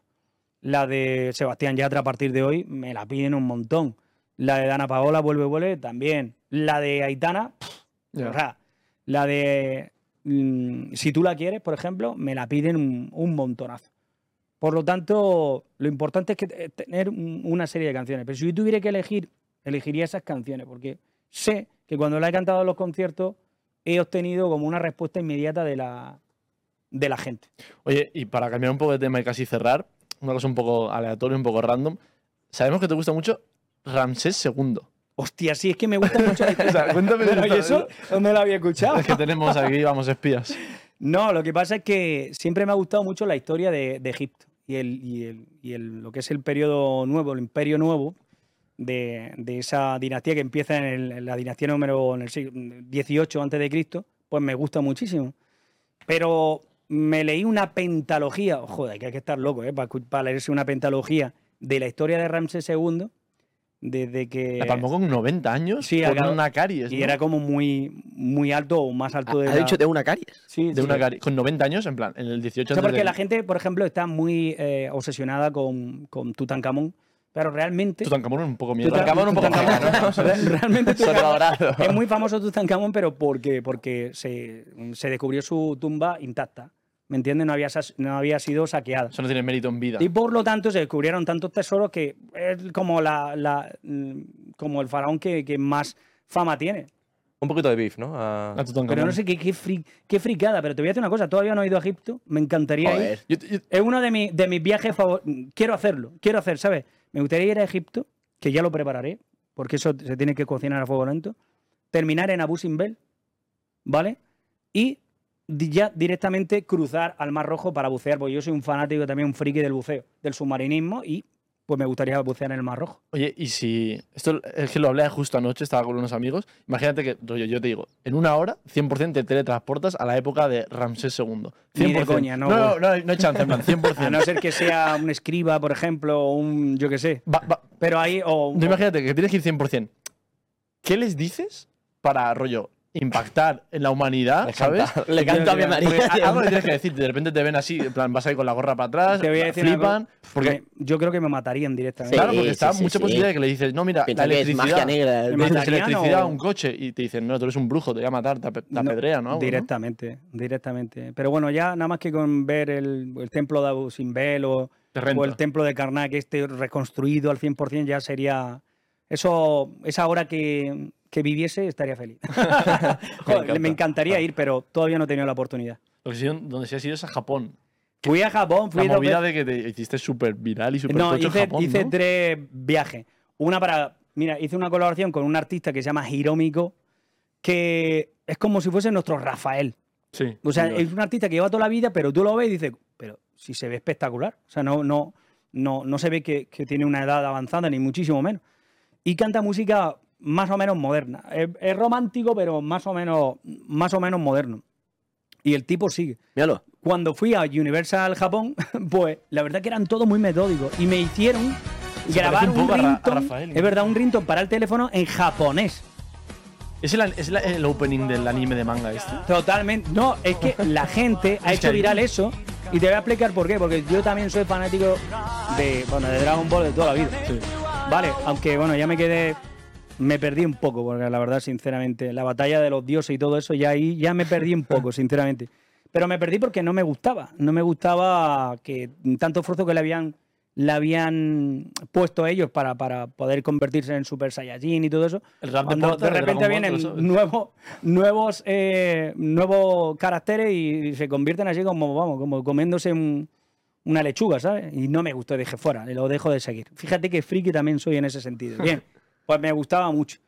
Pero no sé de qué estábamos hablando. ¿Qué estábamos hablando? Ya, Me he perdido con Dragon Ball. Lo de Yo te Japón. iba a lo de decir, Japón. antes de Lo de irnos- Japón fue brutal. Sí, sí. Antes de irnos, te voy a hacer una pregunta muy random también. A ver. ¿Tus patadas en los conciertos? ¿Ya no las haces? Eso la perdí en Japón también. También. Eh, ¿De dónde salió que lo eso? hago. Te dio un tirón, ¿no? Claro que lo hago, ¿Sí- claro sí que lo, haciéndolo? sí, claro que lo Te lo hago. pide la peña, ¿no? Bueno, eh, muchas veces me preguntan, ¿hiciste tu patada clásica y la vuelta? Digo, hombre, claro que sí. Te lo juro, sí, claro que sí, la hago. La hago todavía. ¿Cómo salió eso? ¿Por qué? Eso lo aprendí en la orquesta Expresiones, Ah, al principio de No todo. jodas. Y entonces, como lo hacía todos los días, pues para mí cuando llegó el momento de hacer una coreografía en Operación Triunfo, me salió. Y en ese momento, pues se quedó la vuelta. Te lo juro. La hice 2.1, ¿vale? Pues cuando le metí la patada en medio. Dragon Ball Full, ¿eh? A tope. directamente, directamente. Oye, David, pues muchísimas gracias por pasarte. No Ha sido mucho más tiempo. Ha sido muy interesante venir aquí. La verdad me ha gustado mucho. Voy a transcribir eh, todo lo que hemos hablado, Las sugerencias. todas las sugerencias para poder realizar el, el mejor disco que haya hecho. Ha sido un honor, de verdad. Eh, un placer. Antes de irte, vamos a pedirte que firmes el buzón, como tienes Venga. que irte ahora. Y tenemos un regalito aquí. Todo el mundo firma. Bueno, y tenéis que venir a, a- a mi concierto. Joder, invítanos. ¿De una? Venga, invitado. No, de verdad ver, que cuidado, que- un placer tener por aquí. Joder. ¿Tenemos, ¿Tenemos un boli? Sí, dale. Dentro hay un boli. Dentro ¿no? hay un... Sí, no te vayas a matar. Espérate, ¿necesitas una ayuda de tú? ¿Hay alguien que se ha caído aquí? Muchísima Sí. gente. Eres, eres el único que no te has caído aquí, de hecho. De hecho, aquí hay un montón de cartas, macho. Son, de- son de amor, de las fans. Ahora... Ahí tenemos un boli. Echar, echar una firmita. Eso luego se subasta a final de temporada. Sería increíble. Me lo quedo ¿eh? yo entero. ¿La de cuál? ¿Las olas del mar de quién son? Las olas del mar electrónicas. ¿Qué puede Eso haber? da- Las olas del mar. ¿Cuál, cuál es? Realmente no tengo ni idea. Eso es de. Diría que. Es de Oslo, que eso, sí, sí, sí. No, no, es de Oslo, que el de, el de pone Oslo y, ab- y abajo el. Toma, y una camisetilla de nuestra. De, Un regalito. de Retis, que bueno, no eres muy... Tú no eres muy jugón. Bueno, jugón sí que eres, pero no eres muy Me gusta- gamer. Me gusta, me gusta bastante. Me, No se te oye me ahora, gusta ¿eh? más como... Claro, piensa que eso te oye, pero bueno. Perdona, hombre. De verdad. Perdona, es que a veces hablo con la espalda. No, que digo que, que me gusta, pero me gusta más ese, ese juego, no sé por qué. La Fórmula 1 yo es que soy fanático. Me gusta también, por ejemplo, este mundo nuevo que, que viene de los NFTs también me gusta bastante. Ahí estamos. Y sinceramente, diariamente siempre veo un vídeo, De un Web3 tutorial y, de estudio porque me gusta mucho Qué bueno. ese mundo. Joder, David. Bisbal, ole. Ahora ficharemos a alguien de Fórmula 1 para que te pase a, a ver de algún torneo. Venga, perfecto. Muchas gracias, Oye. David. Oye, gracias por todo y un abrazo muy fuerte y Gracias, invitadísimos qué todos puto al crack. concierto. Gracias. Nos vamos a seguir ahora. Nos vamos a hacer esto. Un placer. Vale, David. Un beso. Encantado, tío. Nos vemos, tío. Hasta luego, campeón. Fíjate. No te mates ahora a salir.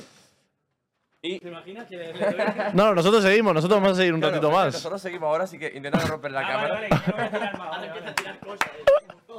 Claro, ¿no? Sabes, Sí, sabes, sí. ya está. Estoy deseando que me caiga. Vamos, este cano da un clic gracioso. Venga, tú. Eh, Y bueno, bueno, esto no termina aquí, porque después de este corte totalmente en directo con las nuevas tecnologías, ya sabéis que son increíbles, Sí. tenemos otro invitado, dos en uno, in one. Acaba de irse uno de los artistas más importantes de la historia de nuestro país y viene otro a darnos malas noticias. Por favor, que pase. Carlos Martín Baicalitos con su nueva sección, que no es tan nueva. Pasarlo bien. Pasarlo bien. ¿De qué va esta sección, Pasarlo Carlos? bien, Carlos. muy bien. Habla al micrófono, Carlos. Ya empezamos mal. Perdona, perdona. Se había olvidado cómo ¿Qué tal? funcionaba este podcast, como ya nunca me invitáis. Eh, Hoy tengo cositas. ¿Qué ¿Hoy qué nos traes? Que por cierto, tengo mucho hype para esto. Mucho hype, ¿eh? Hoy tengo Tell Me Jen. Ten Millén. Mi pana, el que se presenta padre, al curso de de inglés. eso. ¿Qui- ¿Quién quiere mi test? Pero, Pero a ver, ¿qué es esto? Una cosa, una cosa, Carlito. Fuera de podcast, que se corte. Carlito, eres un normal. Explica qué vas a hacer, coño. ¿Cómo que Vale, fuera vale. No, es que esto siga, esto es gracioso, coño. Carlito, explica qué va a hacer, la gente Vale, lo vale. sabe. Sí, la, la gente lo sabrá. Poquita, poquita, espero. poquita pegada de micro, poquita, La poquita, gente lo poquita. sabrá, espero. ¿Así os vale? Así, así genial, así perfecto. Vale. Vale, pues a ver, la cosa es que hace unos meses eh, hicimos unos test de genética para saber, pues, un poco la procedencia de cada uno, eh, sus riesgos, eh, si es adicto al alcohol, un poco todas esas- ese tipo de cosas. Vale, o sea que de aquí, básicamente, Welly ha salido Sí. positivo Sí. en alcoholismo. ¿no? Werry, tú estás positivo en todos. Y Bien. tenemos aquí Carlos Martín. Dámelo a mí, por favor. Yo me Nos Vamos a leer vídeo. así separado. Si vamos a leer. Vale. Venga, tú a Giorgio, yo a ti y yo a Nil. Eh, Jorge Casanovas. Para Nil. Dame. Uf, son las notas, ¿eh? No, no. Ah, bueno, claro. Son bien notas, pero no. Notas de Son las notas, pero, no, no, son las notas, pero igual la- te dice que la cascas a los 40. Sí, y Son- Limón Yago es Jorge Giorgio. Pero una cosa, pensad fuera de coña que estos son como notas, pero no nuestras, sino de Sí. nuestros tatarabuelos. En Oye, plan, oye, no, son genética. Son notas, pero Claro, plan la de, genética de de- cómo de- follaron. son la lotería de, de, de, de, de- de a ver cuándo te mueres. Welly, literalmente. estás Y jodido. hay que darle las gracias a Tell Me Jen. Jodido. Me Jen. ¿Quién? Gracias por estos test. Gracias, Jen, Jenny. muchas gracias. Tell me, Jen. Tell me, Jen. Tell me, Jen. Eh, en español, dímelo, Jenny. Dímelo, Jenny. Dímelo, Jenny. Va, vamos a ello. Vale, ¿quién empieza? A, a suertes. Carlitos, un número. Del 1 al 4. Cuatro. Tú. Era 1, 2, 3, 4, te lo juro. Tú empiezas. Vale, pues empiezo yo. Empiezo yo. cosa, la posición de Calitos es espectacular. y Es que se la pela. Hay que estar como en casa, ¿no? Este Sí, sí, sí, Ahora se rasca los huevos. Vale, pues nada, vamos a leer un poquito lo que nos dice Telmillén sobre Carlos Antonio Martín Pérez, ¿no? Un amigo nuestro de 23 años, eh, un, bueno, un youtuber de moda. Y vamos allá. Bueno, rendimiento muscular. Mayor probabilidad de ser velocista. Una polla gorda. Vale, empieza fuerte. Me gusta lo que es. Bueno, bueno, bueno, bueno. Enfócame, por favor. Como le digas que no es español, este tío se va del podcast. Adicción al alcohol. ¿De verdad? Pero si Calitos no bebe nada. ligero aumento del consumo del alcohol. Últimamente estás un poco borracho. Bueno. Ay Dios. Estás tocha. A ver, a ver. Calvicie masculina. Bueno. ¿Cómo te ves de raíces? Si me dice que me pongo calvo me jodería mucho, ¿eh? Menor riesgo. Mi Vale. madre me lo dice mucho eso, que tengo mucho pelo. Ay. Longevidad. Como dice el dicho español, bicho malo nunca muere, ligera predisposición al aumento. Vamos. Y cabrón, esto no va a venir nunca. Esto sí. No, aquí se ha equivocado Telmille. Aquí se ha equivocado. No, Jenny, no. Ye- Ye- Jenny se ha equivocado aquí, Jenny. Medidas de inteligencia, aumento del coeficiente intelectual. No, no, no, no. Yo no. por eso no paso. Yo por esto no paso. Ah, no, no, medidas, que está aumentando. Antes era 12 de IQ, ahora tiene 13. Ah, vale, tiene sentido. Vale, Te ok. jode, te jode que sea más listo de lo que tú crees. es, es lo que pasa. pana defendiéndose Y es lo ante que el pasa en este juzgado. programa. Mírale Me cómo jode está que sea más listo de lo, Cierto, de lo que cierto, soy. cierto. Bueno, como un buen perro, olfato. ah, Menor capacidad de percibir el aroma floral. O sea, no, no hueles bien las flores. Desde el COVID estoy jodido del olfato, macho. Puede ser. Y por lo demás, yo creo que Carlos Antonio Martín. Dile un poco de nacionalidades. Sí, de por la parte. Tranquilo Nacionalidades, que esto va para Ay. Dios. Carlos. Carlos Carlos. De pura raza española, de Madrid Centro. Nadie podría adivinar a qué partido político votas, obviamente. Eres 98% europeo. Bueno, De lo cual eres 8,3% orcadiano, es decir, de las Islas Orcadas, Reino Unido. Bueno, tenéis un poquito de. un poco de guiri, un poquito de y hooligan. Sí. 69% ibérico. me gusta. 20% vasco. Vasco, ¿qué dices? Mucha gente me lo decía a veces, ¿eh? 1,1% británico irlandés. Pero espérate, porque eso no es todo. Allá en la lejanía, de los abuelos, de los abuelos, de los abuelos, eres un poco papú. Jódeme más. Jódeme Eres más. 1,1% de Papúa Nueva Guinea, Qué locura. Papú, pueblo papú. Qué locura. Y ya está, y mía. lo demás eres 100% subnormal. Así que nada, un aplauso para Carlos Martín, que sigue Oye, oye, teniendo qué nervios, el tío. carnet- dijera. Sigue quién- teniendo el carnet de hombre cisetero, eh, caucásico, 98% caucásico. Sí. Bien, bien, bien, bien, Carlos. Guau, ah, qué cosas curiosas. ¿Me vas a leer el mío? Eh, ¿Empiezo yo? Suéltale, Dale, dale, Werley. Voy a empezar yo. Venga, yo para el final verás tú que me toca a estoy en la lotería, tío. Tenemos Nil Ojeda Morales. Tío, está ante el médico ahora mismo. Examen de próstata. Tiene que ser súper catalán, ¿eh? Súper catalán. Aquí cosas típicas hasta que de repente adicción al alcohol. Ligero aumento. Desde que vivo contigo este año. Las peceras. Uf, agresividad, coma cáncer de próstata. No Coño, sé qué dices, momento se tío? mezcla. ¿Cómo que agresividad? Riesgo mayor. Puto subnormal.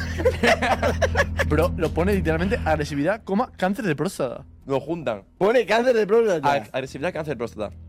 Lo que yo quería. Calvicie, Oye, pero en plan, me das, me das esta noticia como si nada. Qué Y noticia sigue, más- bro. A ver, cáncer de próstata y calvicie. Qué calvicie masculina. Ligeramente menor riesgo. Bien, bien, bien, bien, bien. Tenemos buenas raíces de momento. Capacidad de evitar errores. Mayor. Bien, bien. Sí, siempre ha sido bastante. Sí, sensato. Sí. Conducta frente al juego. The game. Tienes tendencia al juego. O sea, soy un ludópata. Sí. Sí. Tienes tendencia. sí. Sí. De mierda. Locura. Una polla gorda, una cosa. Eh, aquí hay una cosa que pone detección odor a espárragos. O sea, que puedo detectar el olor a espárragos. Menor, no puede. O sea, menor capacidad a detectar. ¿Qué cojones? Y todo esto por un puto bote de saliva. Yo creo que están en la oficina los del Millén jugando a los malabares. vamos. Los, de- los- los Uh, Jennys. longevidad. Muy, muy corto. ¿Qué cojones? Coña, coña. Eh, normal, nivel de medio. Vale. Medidas de inteligencia. Aumento. Altas. Por aquí nada, pone que, bueno, tienes tendencia a orgías raras. Intolerancia a la lactosa, Un momento. ¿Eres intolerante a la lactosa? ¿Tú eres? No, ¿no? no me jodas. Pues según esto sí, eres alto. Probable de ser intolerante a la lactosa. A beber leche de sojita. Uf, lo que me faltaba ya, aguantar el subnormal este de todas las mañanas que tienes que tomar la leche de soja de los cojones. Ya lo que falta. Seguimos con medidas de obesidad. Mayor riesgo de ser obeso. ¿Sí? No me jodas. Lo estoy notando últimamente, ¿eh? No me jodas. No me jodas. ¿Y tus hijos? Medidas de obesidad infantil ligeramente aumentado. Buah. Me jode, ¿eh? Quiero ver ya la raza, quiero ver de dónde viene este espécimen. Rendimiento muscular, Jodido, supongo. a ti sí te pega. Ser velocista? Porque eres muy probable. Muy probable ser velocista. ¿De dónde sacan esas cosas, tío? No lo sé. Las rodillas. Respuesta a la dieta. Peor. A la media. Deja ya esa dieta de cucurucho que estás siguiendo. No te va bien. Se viene lo interesante. Vamos un poquito a. A ver. Hostia, eso es interesante. Es por lo de beber 6 aguas al día. ¿Sí? 6 litros. Dale, dile, dile, dile, dile. Empezamos diciendo que. Eres un 2,6% africano. Eh, Daba igual lo que dijera que le iba a pegar. Qué poco, tío. Seguimos con algo más estándar. ¿Dónde? Hostia. ¿Tú cómo te sientes? ¿Qué dirías? Africano. Porque eres un 84,9% ¡Independentista, cabrón! europeo. El 84. cual- sí, pero es mucho, ¿eh? un 75,5 ibérico. De bellota. jamoncito, jamoncito. Pura, Hostia, pero pura. eso es portugués o español, no me jodas, ¿eh? Noticia. Oh, qué buenas noticias, hermano. Qué bueno, 0% francés. Mi Cero por ¡Vamos! ciento. 0,0. Ya déjalo aquí, déjalo aquí. Terminamos. Sí, bueno, porque- si tengo otro cáncer, Bueno, dímelo. vamos ya. a ver. Nada, eres un poquito 4% vasco, Sí. 0,2% oceánico. Vale. De papú Y- también, de papú. Tenéis También, abuelos de papú. bro. Hermano. ¿Dónde está papá? Eso es, eso es un tío Los de... papuinos, tío. Eso es de alguna familia papuina que vino con aquí dos y papuinos. dijo de una, en verdad. Y bueno, también eres un 0,2 nativo americano. Yeah, you know. Dios, Facts. tiene de, eh, tiene de en, en Word Pass, ¿sabes? Uh, es verdad. Y ¿eh? y te dicen algo y dices tú. Te. En plan, todo el día aquí. Eso era todo. Sí, Mil, la, verdad. ya. Bueno, bien, No, bien, nada, bien, bien. Está muy bien, está muy bien. Me duele un poco Nada. el pito de... de- Ay, Dios, cáncer. Carlos. Jorge Orejudo. Llega tu turno. Empezamos por cafeína y ansiedad. Algo que últimamente tú estás un poquito tenso, ¿no? Con, con todo. Está por encima de eso. Estás por encima de la situación, Jorge Llorio, siempre. Sí. Niveles medios de ansiedad por cafeína. Aquí, bueno. Algún cafecito más al día te tomas últimamente, por lo que veo. Intolerancia a la lactosa. Alta probabilidad. Sí. Sabéis que yo los cafés con leche de soja, leche de soja siempre, sí. si no me cago encima, literalmente, ipso factamente. Bueno, nada que no supiese por ahora. Todo bien. Vale. Predisposición a la enfermedad celíaca. No me jodas. Esa es jodida, eh. Predisposición a desarrollarla. Mala noticia, ¿eh? Jodido, ¿eh? Se acabó el sushi a tomar por el culo de una vez. Tomar por el ¿Qué culo de una vez. tío? Se acaba de hacerse paja al ojo, eh.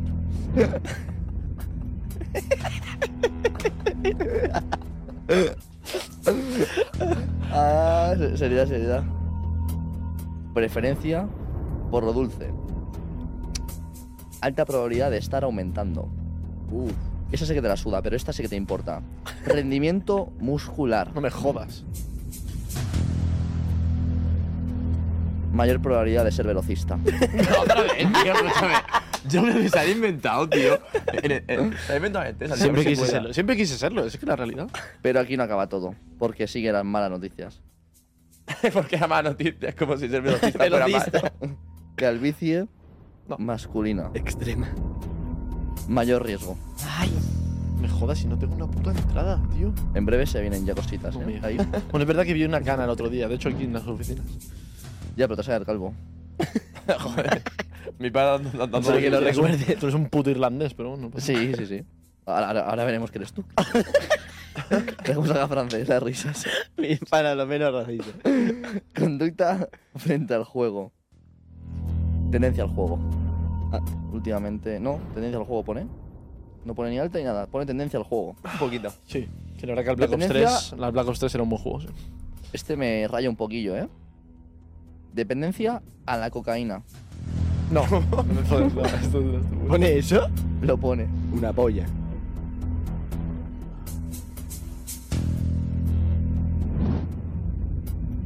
Alta predisposición. No me lo puedo creer. Sí, sí. Y a mí me decían, a mí, a mí, a mí me decían cosas, ¿sabes? Nunca he probado esa droga. A mí se me insinuaban cosas, pero aquí, Aquí cantan. No tengo culpa, es la lotería de los genes, lo que te toca, tío. Detención, detección, olor a espárragos.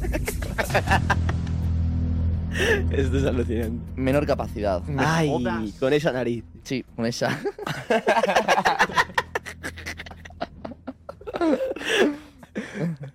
Envejecimiento biológico, ¿eso qué es? Eso es como envejecer. Como envejeces, ¿no? Sí. Ligeramente aumentado. Tanta competitividad con COI al final pasa factura aquí. Final tengo, tengo cara de niño pequeño un poco, no sé. Longevidad, ligera predisposición al aumento, medidas de inteligencia, aumento del CI. Muy bien. Así que bien, sigue siendo igual de arrogante y listo que siempre. Enhorabuena. Ojo aquí que mm, po- tipo de cerumen. Olor, a- olor axilar. Esto lo creo que lo sabrán mejor tus compañeros de piso que yo. Porque bueno, ¿cómo, cómo huele al amigo? Potente. Ni el COVID lo para. No me jodas. Probabilidad de cerumen húmedo y olor corporal habitual. O sea que, como el puto culo. Pero ahora llega lo más importante y lo que de verdad va a determinar este Tell Me Jenny. Pero te vamos a querer igual, ¿vale? Sea lo que sea. Vale, gracias. Africano. 2,5. Oye, como yo, ¿no? Muy por ahí, por ahí. Bueno, un poquito menos. Muy bien, muy bien. Muy bien. Un poquito de magrebí con un 2,2, por lo que veo aquí. Magrebí. Mm. ¿Y el otro Del 0,3? Del oeste de África, de hecho, incluso. Sí, el otro 0,2 es del oeste de África. ¿Me podrías Y decir luego, algún, algún país del oeste de África, por ejemplo? Sí, Ghana. Gana. Ghana. Y luego un poquito de Kenia también. Vale. Un 0,1. Vale. Europeo tengo muy buenas noticias. ¿Cuánto es? 94.4. La puta, qué europeo es. Muy alta, ¿eh? Soy un puto chico mediterráneo, lo sabía. Soy el puto chico mediterráneo. Bueno, tiene noticias. Agárrense fuerte aquí. Que esto empieza. Que no sea francés. Que no sea francés. Francés. No, no. 38.90. Una polla. asco! Bro, no, 38. Eres un pedazo de gabacho del copón. ¿Te imaginas súper indignado? Qué Tengo jodido. 38%. Qué jodida mierda. Momento, ¿eh? ¿eres más francés que español? Lo siento, lo siento. No. ¿Ibérico? Em, Me voy. vamos a ello. España, No me jodas. 36.8. Eres ¿No eres español? Súper gabacho. ¿Soy más francés que español? Sí, Oye, me está. tus me padres está- te han mentido. Ha habido algo por en medio raro. Qué asco. Ah, bueno, al menos no todas malas noticias. Tienes de Cerdeña, de Italia, un 6.1. Bueno, al menos estás ahí. El podcast más racista. Sí, es alucinante. Luego, pues bueno, un poco de vasco también, que eso está guay también. Con un 12.20. Hostia. Alto, la verdad. Muy bien. O sea, tengo un 34% español, 36% francés. Y de Oriente Medio, un 2.7. ¿Un país en concreto o no? Sí, te lo puedo decir, de hecho. Un poco turco. Caucásico e iraní. Es turqués. Hostia, es muy francés. Soy muy francés, Eh. bro. ¿Qué te Y esto no es han todo, dicho, porque es como que este- siempre hemos querido ahora evitar la entendemos verdad. todo. Del este de Asia, un 0.50. Ahora cuadra todo. Tiene Cuadra sentido. todo el día cenar en el sushi, sushi para acá y sushi para allá y sushi aquí. Que se haga paja con los pulpos. Sí. ¿Vale? Y bueno, hasta aquí estaría el test de O Jorge. sea, la verdad salió, que- salió jodido este test, ¿eh? Yo creo que por ahora la peor noticia me la he llevado yo en esta lotería de los genes. Espérate que llego yo. Una noticia jodida que tengas un 38 y pico de. ¿No? 36% Ah, Ay, el francés, único jodido. con cáncer soy yo, cabrón. yo tengo cáncer. Os la pela, bro. Jorge, francés. Se acaba Club 113. No me puedo creer. Club 11, temporada que viene. Bueno, vamos con el Tito Werlif. Cafeína. Aumentando. Consumo en mayor consumo. Control de la ingesta de alimentos. Tendencia a comer en exceso. Sí, eso lo sabemos todos. Intolerancia a la lactosa. Probabilidad muy alta de ser intolerante. Soy intolerante. Vale, bien. Me da suda, me como igualmente 2006 por el culo. Predisposición a la enfermedad celíaca. Predisposición a desarrollarla. Vale, estamos ahí juntos en el mismo barco, ¿eh? Eso me jode. Mismo barco, no me mismo anima nada barco. que esté en el mismo barco. Mismo barco, no pasa nada. Uf, celíaco no, ¿eh? no pasa nada, celíaco, pero creo que va. la verdad, o sea, este podcast me va a cancelar que flipa. Podemos no poner tus últimos 15 minutos de podcast. Rendimiento muscular. Probabilidad de ser velocista. También. bien, muy Vamos a hacer un Vamos a- equipo de. Me hubiera rayado, sí. Me hubiera rayado si todos soy velocista y pone a mí, gordo de mierda. Me hubiera rayado un poquito. Eh, Vamos a ser todos atletas. Adicción al alcohol. Consumo típico. Lo típico. Me Ocho gustaría, litros me gustaría diarios. el bar, bar. en esta prueba, ¿eh? Sí, el sí, bar. sí. Las pruebas son las pruebas. Ese cabrón no escupiste tú. Se lo diste a un, a un productor. Calvicie masculina. Uf, esta es seria, fuera coña, ¿eh? Mi padre está calvo. Mayor riesgo a tener calvicie. Se acabó una era. Voy a echar rizos para ligar lo que pueda. Tendencia al juego, Top laner. elevada. Sabíamos todos. Jugando al LOL desde los 14, pues estás loco de la cabeza, obviamente. Soy muy jugón yo, soy muy jugón. Aumento del CI, negativo. Una polla. No. Ah, vale, está apoyando, digo yo. Serías el único ya. Tendencia, o sea, aumento positivo del CI. Y nos vamos ya a las zonas. Tengo buenas noticias, ¿eh? Eres bastante europea. De hecho, creo que puede ser que tengas el récord con un 93 y medio de europeo. Muy bien, ¿eh? Nací en Europa y muero Espera, en espera, Europa. no hagan de victoria aún, que Europa tiene muchos países. ¿Cómo? Pensaba que no me Es verdad, Me ¿eh? cago en la puta. Es verdad. Italiana. En la zona de Cerdaña. Cerdeña, perdón. Francés, un 12%. Francés, 12% francés. ¿Pero italiano? ¿Cuánto? Un 13%. Hostia. Más más italiano que francés. Y España, ibérico, un 40%. Buah, muy ibérico. Y luego tenemos un 15% por ahí que ha quedado que es escandinavo. Sí, pollas. Nabo tengo. habrá, habrá- habrá- habrá que buscar eso de Scandi. Y por último, un 10% vasco. Asco está Hostia, espera, que el cabrón es egipcio también. un 7% egipcio. Ya decía yo, digo, tío. tengo que Y saber. beduino un 2%. 7% de Egipto. Yo, de yo egipcio flipo, y tío. ¿2% de dónde? Beduino. Del Oriente Medio. Día jodido hoy, ¿eh? ¿Algo más? Día jodido. Tenemos un 0,3% de Siberia. Y con eso hemos terminado. que- Que era un gracioso. Joder, joder, vaya mazazos nos hemos llevado aquí. Habla por ti, cabrón. Uy, uy. Eh, no, mazazo duro. Em, no sé, no sé cómo sentirme, sinceramente. Bueno, hablas muy en francés, de hecho. Yo lo veo bien por ahí también. Hablo bien francés, sí. Pero no sabía que era francés. Eso son otras ligas. Big Hostia, pues nada, chavales. Hoy día jodido. Pero, pero, pero hay que seguir, hay que seguir. Nos vemos el martes que viene, ¿no? En otro episodio más de Club 113. ¿Carlos? Nos hemos quedado sin, sin habla, la verdad. Bulería, bulería. Bulería, Te quiero bulería. cada día, de ti vivo enamorado, Con esto cerramos. de que Señores, fui- hasta el vemos martes. que viene.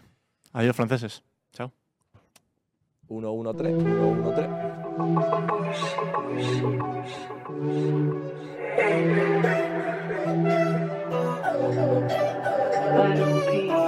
Thank